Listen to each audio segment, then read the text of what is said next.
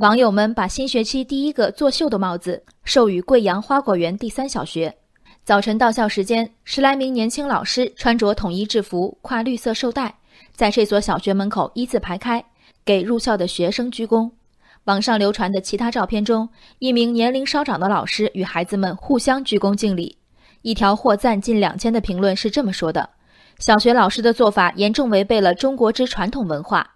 在中国传统文化中，鞠躬是非常有讲究的。小向长，臣向君，民向官，贫向富，奴向主，学生向老师。鞠躬是绝对不能乱来的。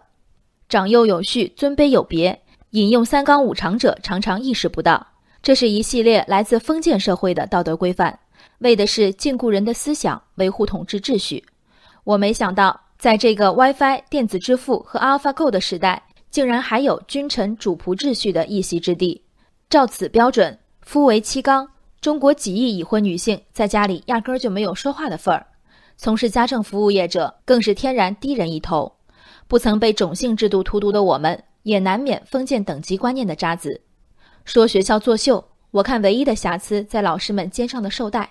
大胆揣度，学校大概也迫于所谓传统文化的压力，让一群正常着装的成年人给小孩鞠躬，很难做到泰然自若。加个特殊的活动标记，一下缓解了老师们的舆论压力。但比较可爱的是，校长说此举已经持续了一年时间。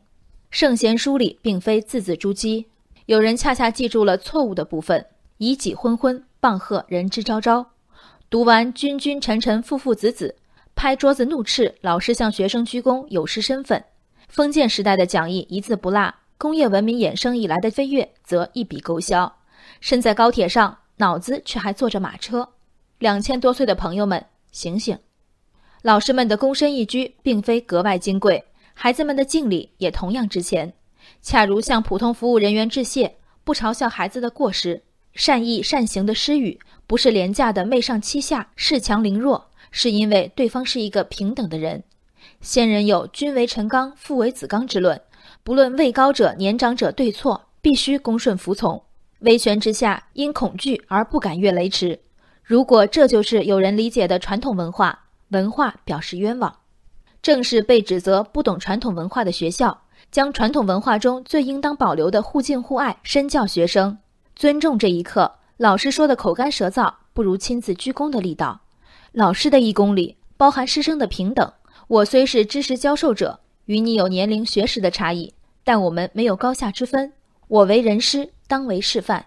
学生的一躬，除了礼尚往来，比不得已为之例行公事的行礼更有温度。和世上所有长久的温情的关系一样，驱动师与生之间关怀与恭顺的，不该是一方内心的畏惧。而是双方内心的爱。那些沉默的、不会道谢、绝不认错的大人，就留在我们这一代的记忆里吧。人生海海，见微知著。我是静文。往期静观音频，请下载中国广播 APP 或搜索微信公众号“为我含情”。